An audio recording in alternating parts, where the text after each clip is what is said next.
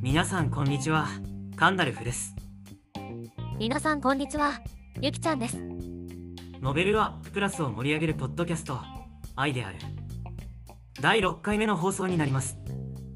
この番組はパーソナリティのカンダルフとアシスタントのゆきちゃんがノベルアッププラスに掲載された数々の作品をどんどん紹介していく番組です。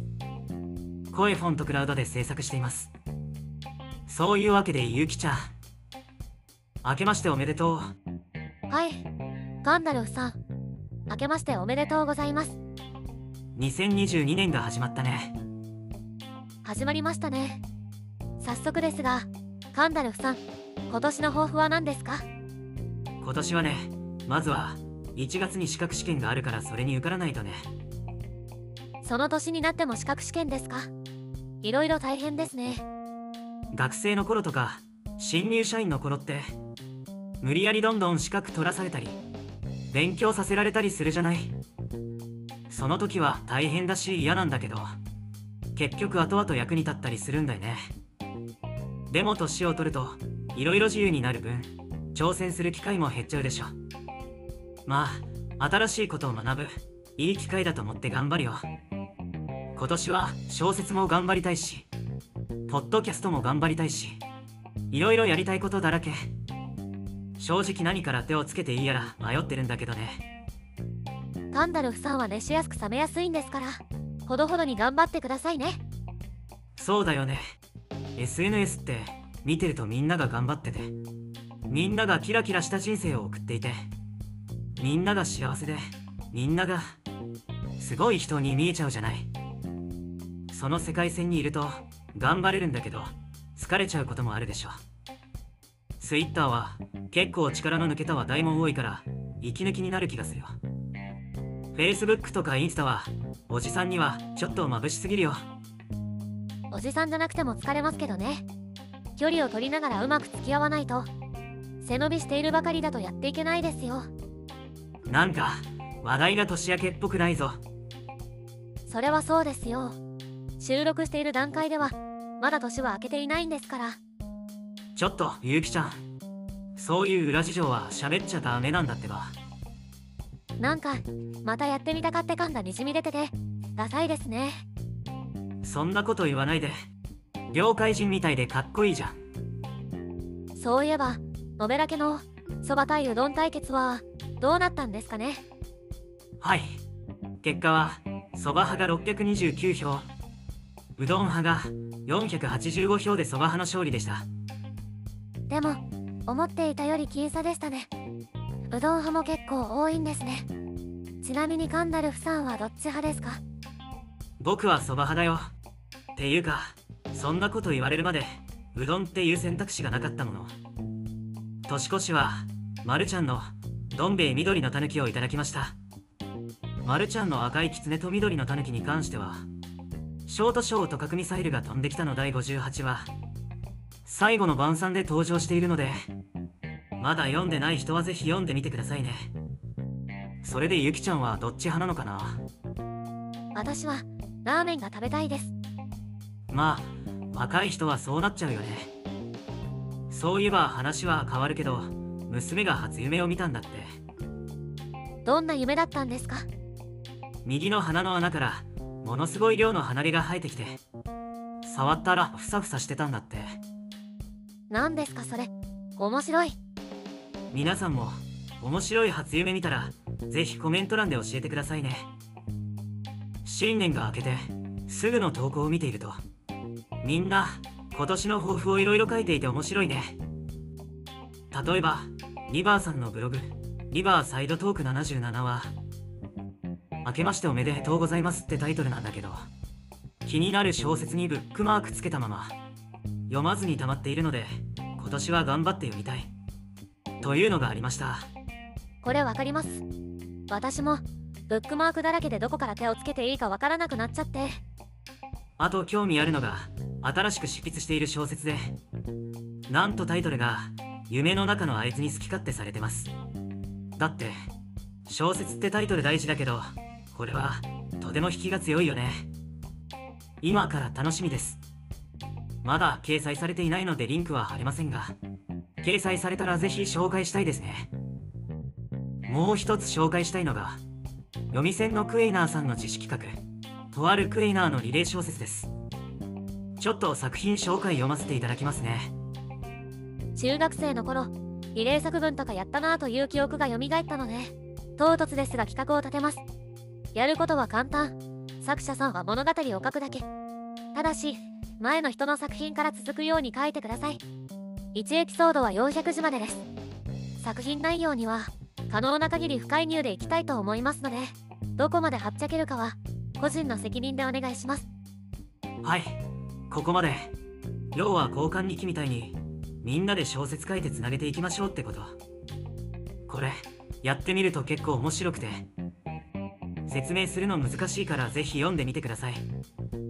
そして気軽に参加できるので皆さんぜひどうぞ。こういう自主企画のいいところは作品投稿すると結構たくさんの人から反応もらえるんだよね。下手したらメインの小説よりも見てもらえるしまだフォロワーさんの少ない人なんかは参加したら絶対増えるから。騙されたと思ってぜひ参加してみてください。ちょっと話題は変わるけどそういえば前回昔はフロッピーディスクに保存してたんだよ。今じゃ写真1枚も保存できないよ。っていう話をしたじゃない。してましたね。そしたら信じられないニュースがあって。毎日新聞の12月のニュースなんだけどちょっと読んでもらっていい？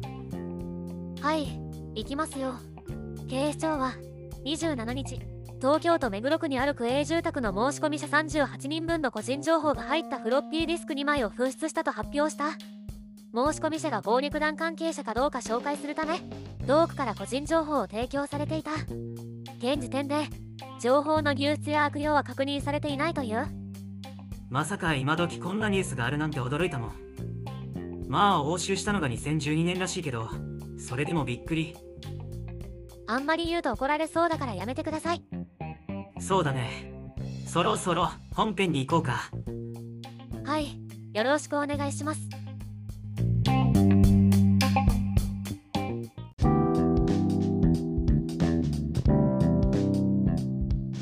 それでは早速皆さんの小説やコラムを紹介するコーナーです。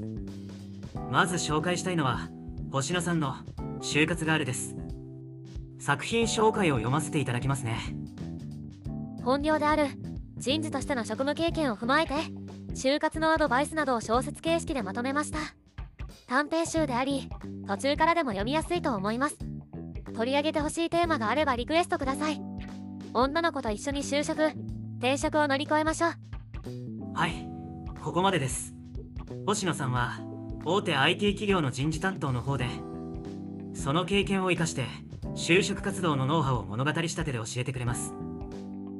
例えばあなたの強みは何ですか？志望動機は何ですか？質問はありますかと聞かれたら何を聞きますか？物語の中では普通の人がしそうな一般的な回答を例に挙げてそのどこがダメなのかどういう風に改善したらいいのかとにかく丁寧に具体的に説明し回答例を示してくれます。他にもあなたの長所と短所を教えてください。という質問に対して質問の意図は何かどういう風に答えるのが正解なのかなどここまで赤裸々に教えてくれるものはなかなかないのではないでしょうか。正直結構なお値段で売られている面接のハウツー本を読むよりもずっと分かりやすいです。どのお話でもいいので1話読んでみれば分かります。私は40を過ぎてから完全な異業種に転職したので結構大変な思いをしましたがこの作品に出会っていたらもしかしたらもう少し準備ができていたかもしれません。この作品には共通して面接官から見た正解が示されています。私みたいにそこそこ年を取ってひねてくると人生から見たらそれが正解とも言えないんじゃないかなといった気持ちもあります。素直にその気持ちを伝えてみたところ意外なことに賛同していただけました。ただし就職活動というゲームはなぜか強制参加なので個人的には割り切った方がいいと思う派です。という回答をいただきますますファンになりました。ガンダルフさんにはこれから就職活動を始める娘さんと進学をする娘さんがいるからドンピシャですよね。そうなんだ。絶対読んでほしいと思ってるんだけど。ただ父が小説を書いているということをバレないようにお勧めしなければならないんだよね。とにかく使うにしろ使わないにしろ読んでおいて損をする人はいないですよね。小説を書くことも基本的には同じで相手を知り戦略を立てて臨むわけですからね。他にも面接官のつぶやきを聞くことができるとある面接官の日常もとても面白いですよ。皆さん騙されたと思ってぜひ一回読んでみてください。ブックマークも忘れないでね。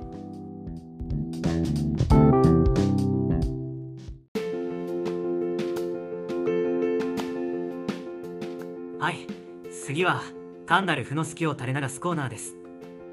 今回は私が大好きなファンタジー小説ロードストー戦記について話をしたいと思います。これはまた王道のファンタジー小説できましたね。そうでしょう。なんでこの話にしようとしたかというと話せば長いんだけど。簡潔にお願いします。最近 Kindle の端末を買ったんだよね。定額のサービスに加入して元を取ろうと思って定額サービスで読める本を探していたんだけど。いい本があったんですね。そう。なんとロードストー戦記を見つけたんだ。ロードストー伝説もあったのでまとめてダウンロードして読み始めたところさすがに内容を結構忘れててすごく興奮しながら読んでるところなんだ。ロードストー伝説というとロードストー戦記の30年くらい前の世界で本編に出てくる英雄たちが活躍する魔人戦争を描いた物語ですね。そうそう。マーファの愛娘ニース赤髪の王ヘーベルト聖騎士ファーン鉄の王フレーベ賢者ウオートそして魔法戦士カーラ名前を並べるだけでワクワクが止まらない。知らない人には何のこっちゃですけどね。もし知らない人がいたらぜひ探して読んでみてほしいな。ライトノベルが好きな人でこの世界観が嫌いな人はあんまりいないでしょロードストー戦記やロードストー伝説の特徴は主役を張れるようなサブキャラがたくさんいて主人公の目を通して彼らの活躍を描いていくところだよね主人公は一番強いわけではなく周りの人たちを巻き込む力があるところが特徴的。周りに個性的で強力なキャラクターがたくさん存在する中で存在感を出すのって難しいと思うんだけどこのキャラクターがいるおかげで周りの個性的なキャラクターたちが潰し合わずに魅力的でいられると思うんだよね。アルスラーン戦記もそうですよね。そうそう。あの物語もよくあれだけ最強を歌う人物だらけで話が成立するなと感心するよ。途中で読むのやめちゃったんだけどなんと30年を超える連載がついに2017年に完結したんだって。ぜひ読み直そうと思ってます。それで前にも話したけどもともとはテーブルトークロールプレイングゲームというゲームのリプレイから始まっているんだよね。コンプティークっていうちょっとエッチなパソコン雑誌にリプレイが載っててね。しかも袋とじつきとか中学生殺し。人のやっているゲームを見て楽しむのは今のゲーム実況動画の先駆けですね。そういえばそうだ。日本のファンタジーにも大きな影響を与えているよね。ロードストー戦記を知らない人だってエルフの耳が尖っているのは知っているでしょ。もともとはデザイナーの伊豆口豊さんがリードリットの耳を長くしたのがきっかけだと言われているからねオリジナルビデオアニメのリードは本当に可愛かったな。あとロードストー戦記ですごく印象に残ったのが単なる正義対悪のお話じゃないこと。ロードストー戦記の第1部は灰色の魔女カーラとの戦いを書いたもので主人公のバーンは人の運命をもてあそぶ魔女ねとカーラに詰め寄るんだけどカーラはロードスの未来を守るために行動している。お互い目指すところはあまり変わらないのに敵対し合う。当時は戦隊ものや仮面ライダーもそうだったけど絶対的な悪をやっつけるという話が圧倒的に多かったので子供心に衝撃的だったんだよね。こういう話を書いてみたいと思うけどなかなか簡単にはいかないよね。長い目で楽しみにしてますね。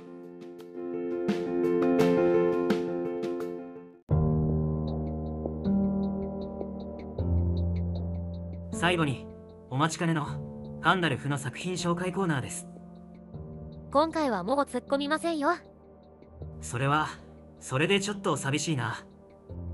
それではカンダルフさんが心待ちにしていた AI による小説朗読シリーズ第5回今回はショートショート核ミサイルが飛んできたシリーズから代替兵器をお送りします。彼はギリギリまで迷った挙句反撃するという選択肢を選んだ。世界中に核兵器が溢れているこの世界で核の抑止力が失われることは滅亡を意味する。平和のために核を撃つ。そんなわけのわからない論理の犠牲になった彼はもちろんその後の世界について知ることはない。核兵器による攻撃はお互いの国家としての機能を壊滅させてその後の報復行動が取られることはなかった。世界は事態を重く受け止め核の抑止力について再考を迫られることとなる。このことは今まで夢物語とされていた。中距離核兵器全廃条約が締結される。大きな原動力となった。表面上はその後各国はさらなる兵器の開発に目を向ける。核攻撃で占領した国には住むことはできない。人も物もなるべく壊さずに相手の国の機能を失わせて降伏させる。もうすでに大企業の多くが世界中から毎日サイバー攻撃を受けており営業資料や技術資料機密資料や個人情報までダダ漏れ状態だ。国家は今になってサイバー反撃部隊なるものを作ったりデジタル庁を創設したりと遅まきながらやっと対応に乗り出した。なんかどんな対策をとっても無駄なだけだだってあなたのスマホに入っているほとんどのアプリはあの国が作っていてしかもインストールした時に自ら情報の収集に同意しているのだから。はい。というわけでショートショート核ミサイルが飛んできた。第5は代替兵器でした。アプリをインストールするときに権限をいろいろ聞いてくるのってすごい嫌ですよね。アクセスを許可しますか？位置情報の提供を許可しますか？とか。もう慣れてしまって何も考えずに許可しちゃうけどね。聞いてくるアプリならまだいいけど本当にヤバいアプリは聞いてすら来ないだろうし。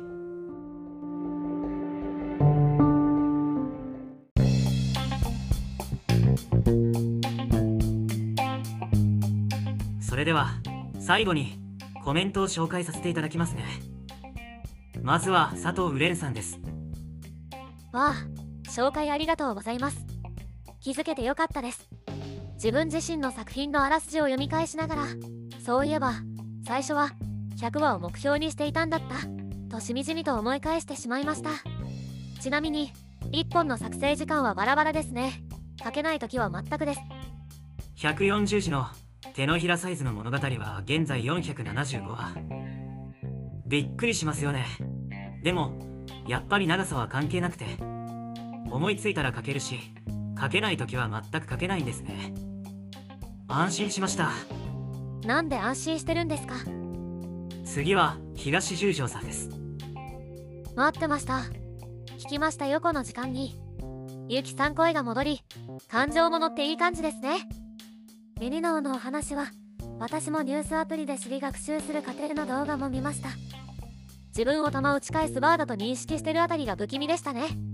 軽快なやりとりにあっという間の27分。今回も楽しませていただきました。ほらゆきちゃん。クリスマスイブに聞いてくれてる人がいたよ。あら本当ですね。物好きな方もいらっしゃる。いえすみませんでした。これからも愛であるをよろしくお願いします。続いて千年砂漠さんです。ご紹介ありがとうございますそれも2作品も。人様が楽しむイベントの日は忙しい食で今日も劇も終えてきたらびっくり。良い子ではなかったのでサンタは来ませんでしたがあなた様からご意プレゼントをいただき感激しております。本当にありがとうございました。こういうコメントは本当に嬉しいですね。今はまだ何の影響力もないですが少しずつリスナーが増えて紹介されがいがあるようなポッドキャストになるよう頑張ります。そしておなじみ大々と症状さんからです。いつもありがとうございます。ガンダルフさんのポッドキャストのおかげでなんとかゆきちゃんに燃えながら今年の仕事納めを迎えられました。ありがとうございます。紹介作品も休みの間に読ませていただきますね。ガンダルフさんはお正月お仕事なんですか？頑張ってください。ありがとうございます。1月2日になんとか仕事納めを済ませました。やっとちょっと執筆できるかな。聞いてくれている人の存在がわかるのって本当に嬉しいですよね。今年も続けていきますね。続いて土佐谷治平さんです。早春のひまわりご紹介をしていただいて感じるところがあり早速と思い今から読みに行きますね。ご紹介ありがとうございます。こうやって言っていただけると紹介も無駄になってないんだなと安心します。本当に良い作品なので皆様もぜひ読んでください。次は宮古マーリンさん。元旦はお仕事なんですね。お疲れ様でございます。モンハンでは片手剣担当でした。ソロでも戦えるしサポートにも回れるのでたまに距離感を間違えて体験の人に巻き込まれては飛ばされてました。片手剣も熱いですよね属性をつけたり麻痺や睡眠で戦うこともできて私もよく使っていました。体験の切り上げに巻き込まれると気持ちよく飛ぶんですよね。私も嫁のハンマーで何度も宙を待っていました。モンハンの話は尽きないですね。また時間を作って話したいです。他にも恋とみりんさん立花さんマシュマロさん純本さん直樹俊さん本当にありがとうございます。ここでは第5話にコメントをくれた方しか紹介していませんがお知らせなんかにも応援たくさんいただいています。普通にポッドキャストやっていたらリスナーの反応ってなかなかわからないので本当に嬉しいです。これからもよろしくお願いします。さあそれでは今回の放送はこれくらいにしたいと思います。紹介させていただいた作品は素晴らしいものばかりですのでブックマークやフォローを忘れないでくださいね。あとノベブラやツイッターなどの媒体でポッドキャストを宣伝してくれたら嬉しいです。リスナー増えないとノベプラ盛り上がらないんで。この番組愛である。では番組の感想やコメントなどをお待ちしています。ノベルアッププラスでのコメントはもちろん Twitter でも OK です。この番組ではカンダルフが気になった作品を勝手に紹介していますが作者様に了解を取っているわけではありません。気に触ったらごめんなさい。これからもできる限りたくさん片っ端から紹介させていただきます。さあそれではお付き合いありがとうございました。お相手はカンダルフと。ゆきちゃんでした。それではまた会いましょう。